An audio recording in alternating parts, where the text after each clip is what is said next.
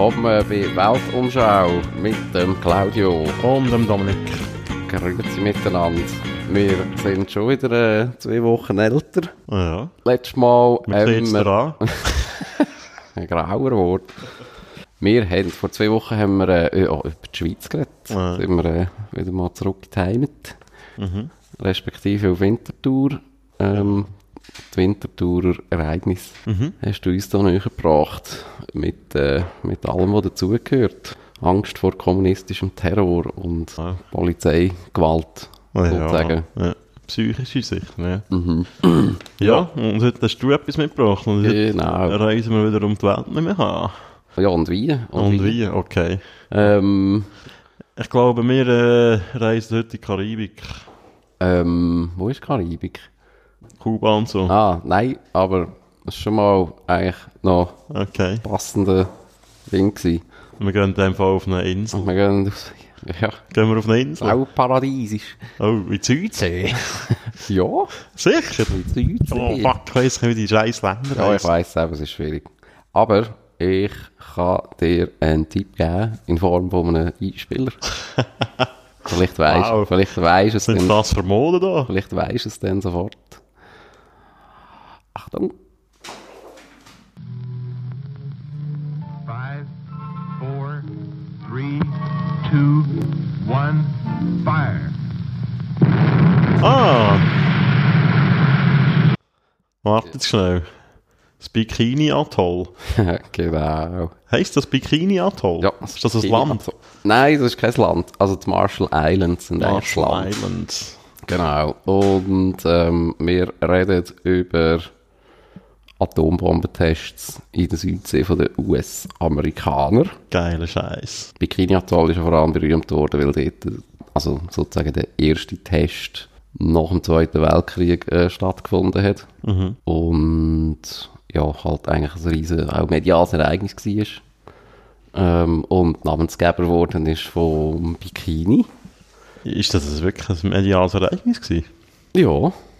Ja, also das ist auch dort noch so als, äh, ja, das ist noch, das ist noch ein richtiges, ein richtiges Happening gewesen, ja. Das ist noch Wann ist das gewesen? Der 50er oder der 40er noch? 1946. Okay. Genau. Ähm, und ja, wir gehen eigentlich gerade mal äh, aufs Bikini-Atoll. Wir kommen dann auch noch auf andere Atoll, da eigentlich Bikini ähm, nicht der einzige Ort war, wo Atombomben getestet worden sind. Ähm, aber es fängt eigentlich im Bikini-Atoll an, nämlich am 1.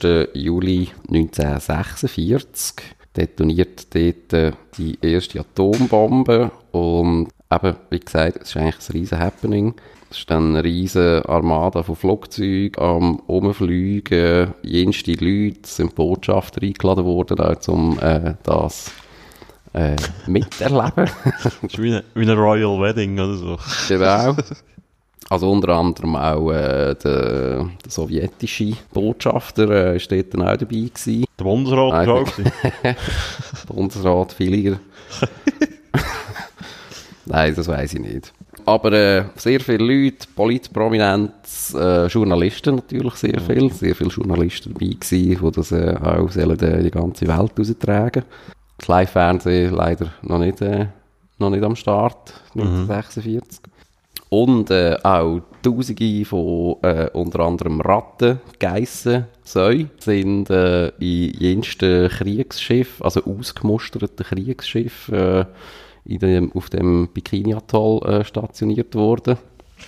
Also sprich, man hat dort äh, diverse ähm, Schiffe gebraucht, eigentlich während den Tests, um zu schauen, was da eigentlich die Auswirkungen sind. Also erstens auf Kriegsschiff, also sinken die sofort, äh, was passiert mit denen, können die ja verbrennen, bla bla bla. Mhm. Äh, sehr viele Messgeräte auf all diesen Inseln, auch auf diesen Schiffen und ähm, Tier als ja, Versuchstier, logischerweise. Tausende? Tausende, Krass. Könnte man heute auch nicht machen. genau. Also vor allem Zäune sind eigentlich gebraucht worden, um auch äh, gerade so Verbrennungseffekte auch zu untersuchen. So, sind ja mega ähnlich wie mit Menschen anatomisch, oder? Ja, nicht? Ja, sind zumindest nackt. Äh, eben, Ähm, Geissen hat man auch, äh, wie sagt man, geschoren. Ja. Ah, okay. Ja. Also, oder teilgeschoren, um irgendwie dort dann auch so Auswirkungen und so. Ja, ähm, ja also ein riesen Wissenschaftsexperiment. Ja, das ist dann eigentlich, sind eigentlich die Marshallinseln ähm, mehr oder weniger in ein riesen Grosslabor verwandelt worden nach dem Zweiten Weltkrieg. Haben dort Leute gelebt? Dort haben Leute gelebt, ja, die Bikinianer. die sind dann umgesiedelt worden. Es gibt diverse so äh, amerikanische Propaganda-Fernsehfilme. Ich weiß nicht genau, wenn die so cleared worden sind. Also die sind jetzt eigentlich einsehbar. Mhm. Und äh, ja, da sieht man ja auch so, eben so US äh, Colonels, die da auf die Insel gehen und mit irgendwie so um, äh, Übersetzer mit den Inselbewohnern reden und sie überzeugen, dass sie jetzt eigentlich so zum Wohl von der Menschheit äh, eigentlich die Inseln aufgeben. Aber äh, die Marshall Islands, haben die zu den USA gehört? Ja, die sind sehr, sehr lang äh, nicht unabhängig gewesen. Also die haben mal Spanien gehört, dann äh, ähm, haben vor dem Ersten Weltkrieg die Deutschen dann gehört. Nach dem Ersten Weltkrieg ist es dann an die Japaner gegangen und ist dann so ein, so ein japanisches Südseemandat gewesen. Ähm, und logischerweise dann nach dem Zweiten Weltkrieg nicht mehr.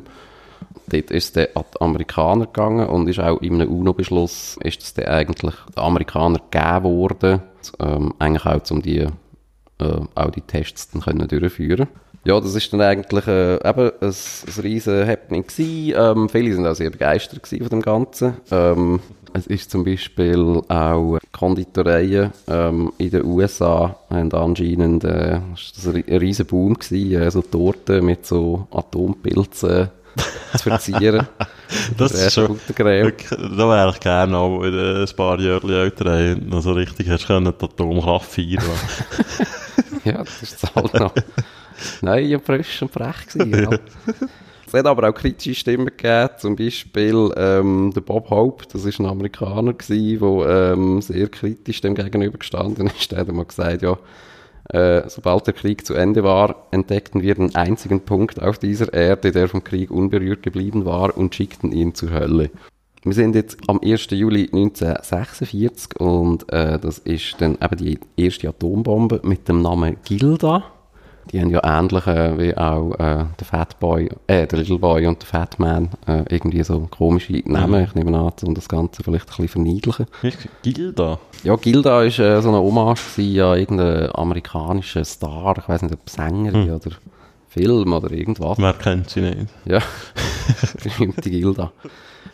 Und dann am 1. Juli, etwa um 10 Uhr mitteleuropäische Zeit, ist dann die Bombe losgegangen, äh, mit einer Sprengkraft von 23 Kilotonnen. Ähm, das sind immer TNT, also Dynamit-Äquivalent. Mhm. Äh, das entspricht etwa der äh, Fat Man-Bombe, die Nagasaki zerstört hat. Mhm. Äh, Augenzeugenberichte reden da, dass es eigentlich blendet hat wie 1000 Sonnen. Ähm, es war echt ein riesen Feuerball. Gewesen. Und so hat man das eigentlich irgendwie von Schiffen aus, aus der Ferne verfolgt, da, mit den Schurnis und den Ehrengästen, oder wie? Ja, also auf Inseln von gewissen Schiffen. Also ich glaube, Mhm. Menschen sind glaube fast ausschließlich auf Schiff gewesen. Mhm. Wir an, also ein bisschen aus Sicherheitsgründen, dass man Ja. auch kann wegfahren kann, Könnte voll. aber, es irgendwie doch ein bisschen mehr Bums macht, als ich denke.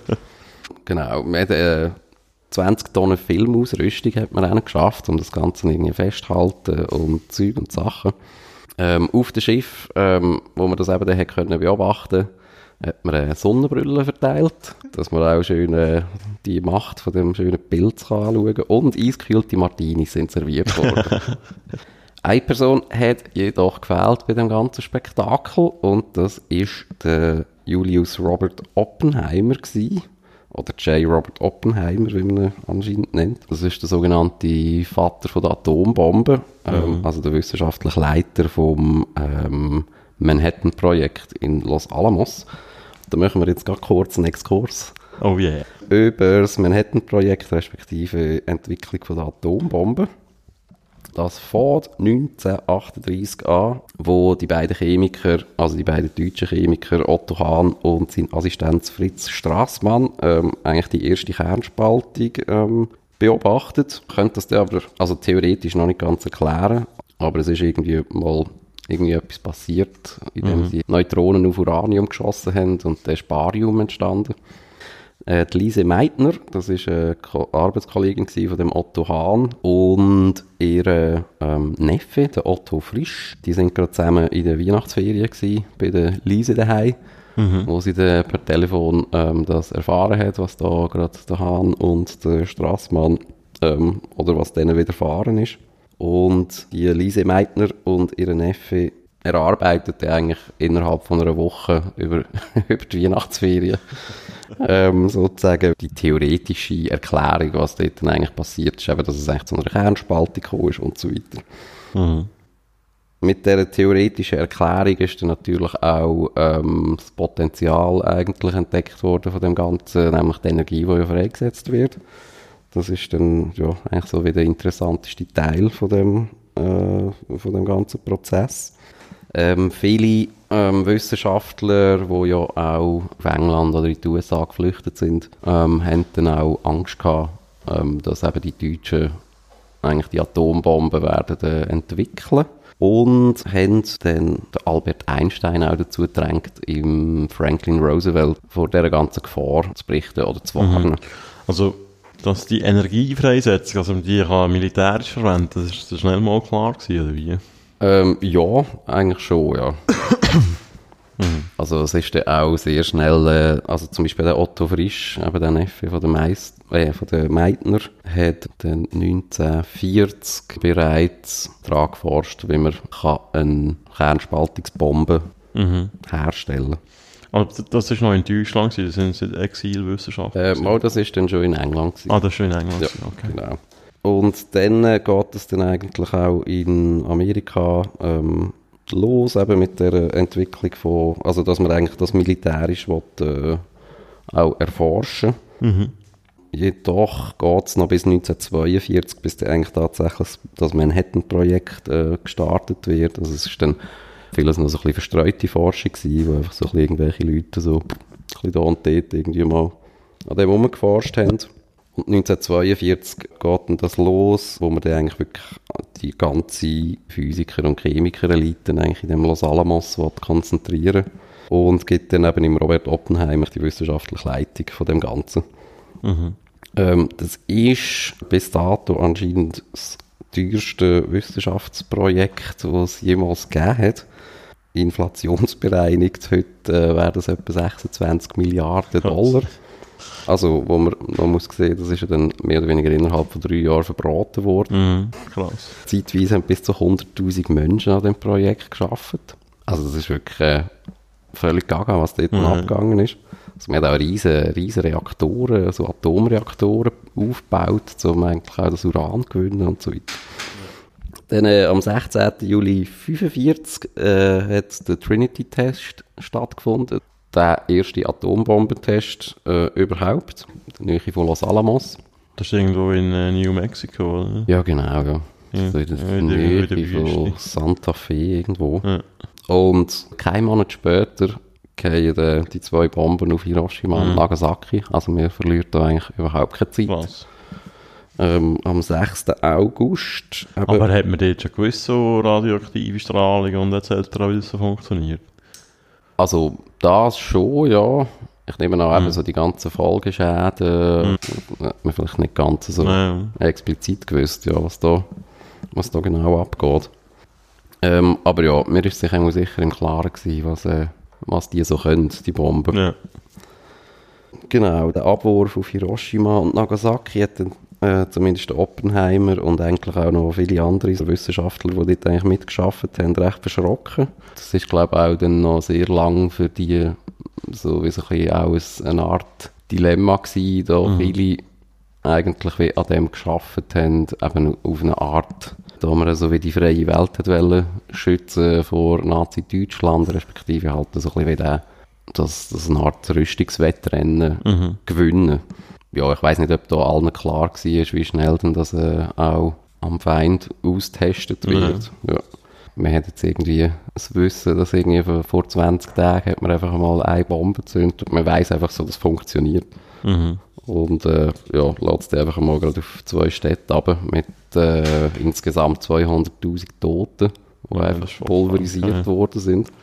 Der Oppenheimer, der wird dann eigentlich auch nach dem Zweiten Weltkrieg ein grosser Gegner äh, von diesen ganzen Atomwaffentests und wird eigentlich so ein Abrüstungsbefürworter. Äh, schreibt dann auch im Harry Truman äh, so einen offenen Brief, wo er eigentlich so die ganzen Atomtests äh, im Bikini-Atoll oder generell auf den Marshallinseln eigentlich für völlig sinnlos äh, erklärt. Also vor allem mit äh, Argumenten, dass es eigentlich auch viel zu teuer ist, dass man eigentlich die Erkenntnis auch so im Labor oder irgendwie in kleinerem Rahmen könnte gewinnen also auch was Strahlenauswirkungen und so äh, anbelangt. Also gut, das zeigt ja eigentlich, dass man schon gewusst hat, was, was das macht. Da haben wir ja aber eigentlich genau diese Sachen ja wollen auch erforschen. Nein. Also zumindest, dass es auch sicher eine, eine Gefahr ist.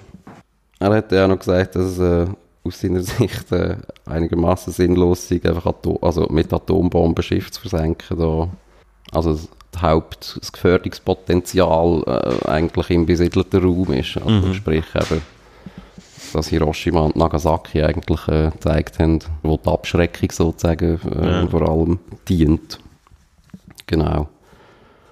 Ähm, der Oppenheimer, der ist dann so in dieser McCarthy-Ära ähm, eigentlich völlig diskreditiert worden. Es ist dann auch, äh, also ist bis jetzt eigentlich immer noch nicht klar, ob er jetzt ein sowjetischer Spion war oder nicht. Also eigentlich ist es, man geht davon aus, dass nicht, ähm, aber äh, er ist äh, schon vor dem Krieg ähm, ist er in, in der kommunistischen Partei gewesen Mhm. und ich würde sagen, sozialistisch eigentlich eingestellt gewesen, wo man aber muss sagen, auch äh, sehr viele von diesen Wissenschaftlern, die eigentlich auch in dem Manhattan-Projekt zum Beispiel geschafft haben, sind, viele sind einfach äh, mehr oder weniger Linke gewesen.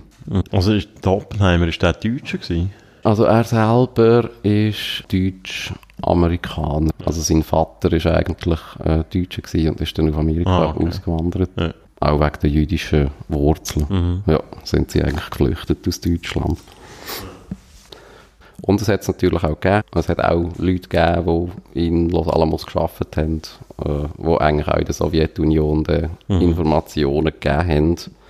Die Sowjets Ähm, sind sie da ziemlich schnell an die Atombomben rangekommen, oder? Nach dem Krieg.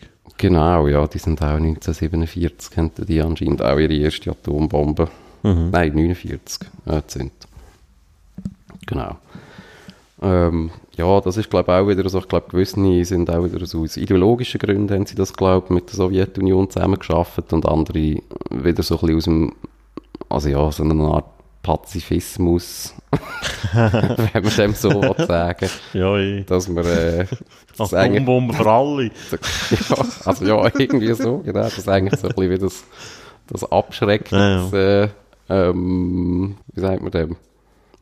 Das Maske Gleichgewicht des Schreckens. Genau, ja. Nennt man es, glaube ich, Dass das irgendwie hergestellt wird. Ja, ja. Ähm, ja zurück auf Bikini. Ähm, die Bikinianer, die sind ja dann eigentlich eben auf andere Inseln äh, verfrachtet worden. Und eigentlich haben die das Gefühl gehabt, schon im Juli 1946, dass sie eigentlich schon bald wieder äh, zurückgehen. Und äh, ja, wenn da die Amerikaner da ihre, ihre Bomben losgelassen haben, äh, dass dann die wieder gehen und sie wieder äh, irgendwie auf Bikini können wieder zurückgehen. Aber ja, er hat sich recht geehrt, da der Stammeshäuptling von den Bikinianern. Das war eigentlich nicht wirklich so. Gewesen. Äh, die USA hat äh, zwischen 1946 und 1962, also in der Südsee, insgesamt 105 Atomsprengsätze äh, getestet. 67 von denen auf den Marshall Islands, hauptsächlich im äh, Eniwetok-Atoll und im Bikini-Atoll. Eniwetok-Atoll, das ist eigentlich so gerade neben dem Bikini-Atoll.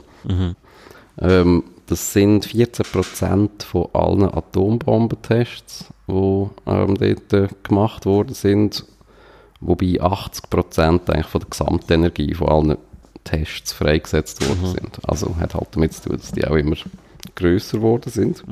Das sind so ähm, immer wiederkehrende, so etwa in einem zwei bis drei Jahresintervall sind da eigentlich immer wieder so Operationen gestartet worden mit diversen so Tests. Die grösste Bombe ist dann so eine ähm, Wasserstoffbombe gewesen. Das ist dann so eine neue Weiterentwicklung von dem Ganzen. Das ist äh, äh, Bombe Castle Bravo gewesen. Also es war Operation Castle gewesen, 1954 und Bravo ist äh, Ich glaube einfach die zweite Bombe, die sie dann dort noch runtergelassen haben. Äh, die hat dann eine Sprengkraft von 15 Megatonnen gehabt. Also, das sind eigentlich 1000 Hiroshima-Bomben. Krass. Ausgerechnet am Schreibtisch haben sie eigentlich, dass das anscheinend etwa 5 Megatonnen ähm, sollten sein, aber irgendwie haben sie einen Berechnungsfehler gemacht und hat dreimal so viel Wumms gemacht. Und dann auch äh, diverse Inseln von den Marshall Islands eigentlich ähm, auch mit Fallout eingedeckt, die eigentlich nicht erzählen sind. Blöd gelaufen, hä? Das ist blöd gelaufen. Dort hat man dann auch anscheinend äh, so in einer Hauruck-Aktion irgendwie eben auch noch andere Inseln ähm, evakuiert und auf irgendwie andere Inseln da die Leute Oh Gott. von diesen Atoll und und und. Die Bikinianer, ähm, die sind, ja, die haben eigentlich so eine jahrelange Odyssee hinter sich und heute äh, leben auf den Inseln Kili und Eid und das sind einfach irgendwelche, also es sind dann nicht mehr Atoll, das sind einfach so einzelne Inseln irgendwo zumindest im Meer, die auch nicht wirklich fruchtbar sind. Also hat sich eigentlich nicht gross verbessert. Also, das ist eigentlich irgendwo im Südpazifik, oder? Ja, also gehört auch noch zu den Marshall Islands, die, die Inseln, genau. Aber ich glaube anscheinend irgendwie etwa 100 Kilometer entfernt. Und ernähren tun sie sich dort hauptsächlich aus Konserven, da es eigentlich äh, mehr oder weniger gar nichts zu essen gibt. Also es So wird, auch, Ravioli. äh, es wird auch alles halt äh, importiert, ähm, also von Esswaren bis zum Diesel, wo äh, der anscheinend das einzige Inselkraftwerk tut, äh, für drei Monate jeweils äh, versorgen. Mhm. Genau, wenn es schlechtes Wetter ist, gibt es halt ab und zu keinen Strom. Bis dann wieder irgendwie das nächste Schiff anscheinend kann anlegen kann. Ähm, auch der Import von diesen amerikanischen Lebens- und Ernährungsweisen, die zeigt bis heute Wirkung. Äh, die Marshallinseln sind, also haben äh, e- eine von der höchsten Typ 2 Diabetesraten. Also das ist so das, was wir als Altersdiabetes kennen Mhm. respektive halt ähm, Fettleibigkeitsdiabetes. Mhm. 28% von, von den über 15-Jährigen leiden an Typ 2 Ah, Diabetes krass, ey. und bei den über 35-Jährigen sind es 50%. Boah. Also im Vergleich bei uns die geförderste Gesellschaftsschicht sind äh, die über 75-jährigen Männer, die bei uns eine Rate von 15% haben. Ja. Mhm. Voll übel. 1972 hat es äh, einen Versuch gegeben von einigen Bikinianern äh, auf ihre Inseln zurückzukehren. Das ist, äh, also Bikini an und für sich ist auch mal vom Lyndon B. Johnson ein paar Jahre vorher ähm, wieder als sicher erklärt worden, also von US-Seite. Äh, auch Wissenschaftler haben Entwarnung gegeben bis äh, 1978. Äh, dort ist man dann wieder von dem abgerückt, da man äh, irgendwie mal Cäsiumwerte in, in Wasserbrunnen und so auf Bikini ähm, gemessen hat. Also, die sind da wirklich zurückgegangen, oder was? Gewisse sind äh, zurück, aber es hat in dem Sinne nicht, also es ist nicht eine, eine richtige Wiederbesiedlung, Mhm. hat eigentlich äh, nicht wirklich stattgefunden. Also eben die ganzen Werte sind eigentlich total Bananen gewesen. Also es ist fern davon, dass, dass man halt dort irgendwie kann leben kann, Ja. einfach äh, äh, sich äh, schwer zu gefährden. Und Bikini ist dann also auch dort wieder, halt wieder zu einem Geisterort geworden. Und die paar Schneuz, die sie irgendwie dort probiert haben, noch zu leben, sind dann halt auch wieder gegangen.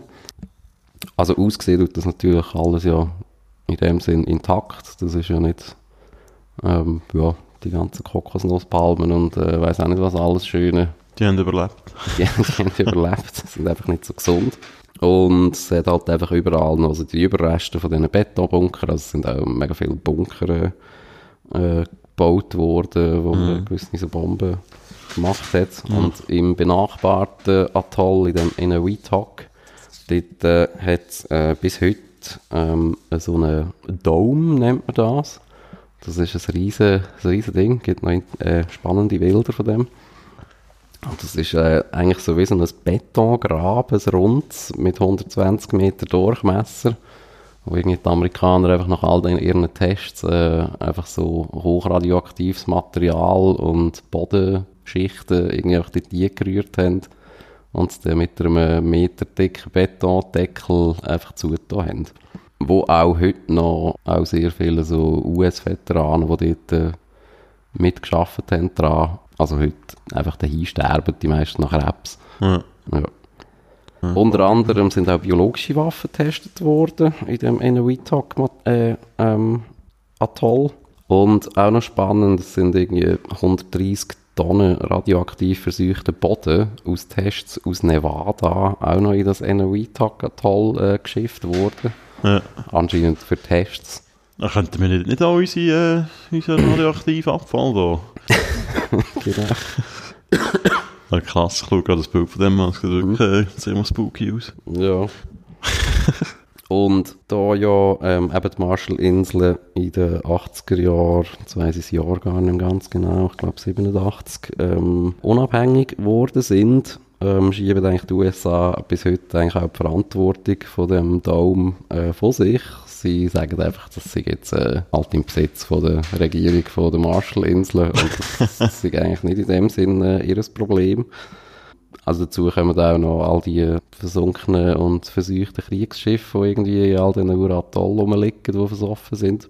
Ist jetzt netterweise auch äh, das Eigentum von der Marshallinseln. Und bei dem das hat es noch letztes Jahr anscheinend eine lustige Story gegeben. Ähm, dort ist der Dome mal mit Graffiti verschmiert worden.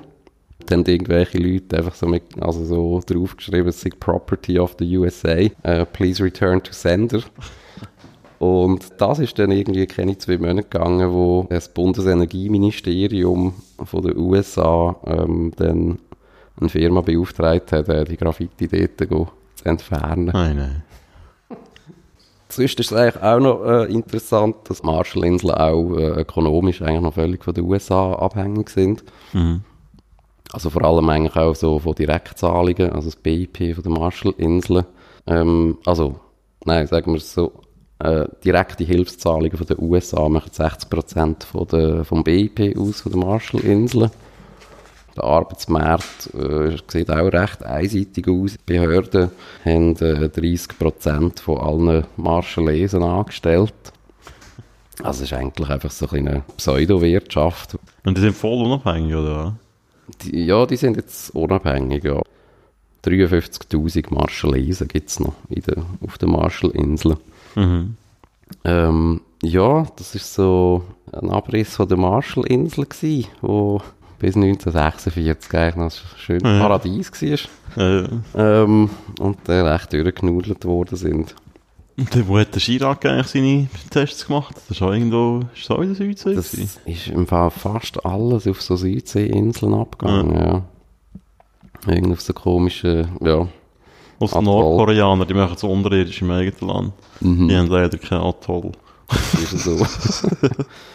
Lustig ist auch noch, dass eigentlich das nukleare Erbe anscheinend äh, jetzt gar nicht mehr das grösste Problem ist von der Marshallinseln, da man also davon ausgeht, dass irgendwie in ein paar Jahrzehnten ähm, wegen der steigenden Meeresspiegel sowieso nicht bewohnbar sind. Mhm.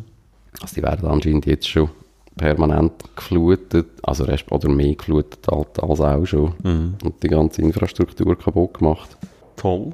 Mhm. Und auch der Dom wird anscheinend äh, auch schon regelmäßig geflutet. Okay. Und jetzt hat man herausgefunden, dass der äh, spröd wird. Wer hätte es gedacht? Ja. Pfusch, Baupfusch. Aber das muss ja, sollen die dort auf der Marshallinsel schauen.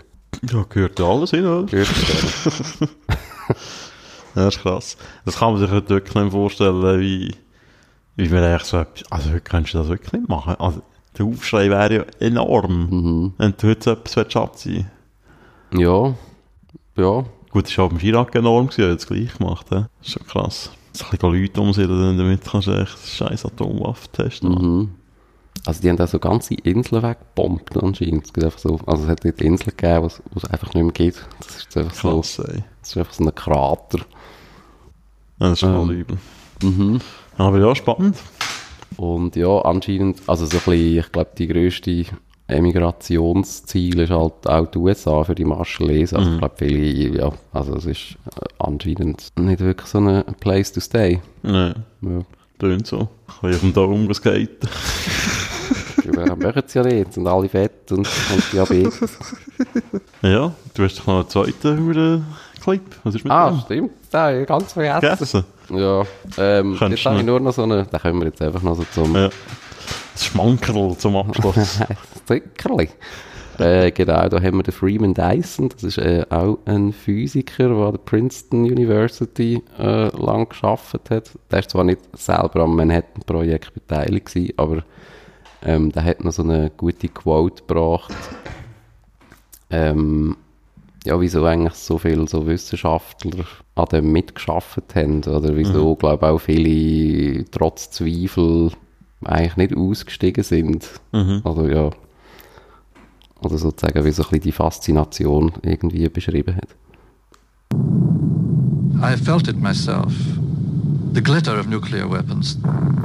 It is irresistible if you come to them as a scientist.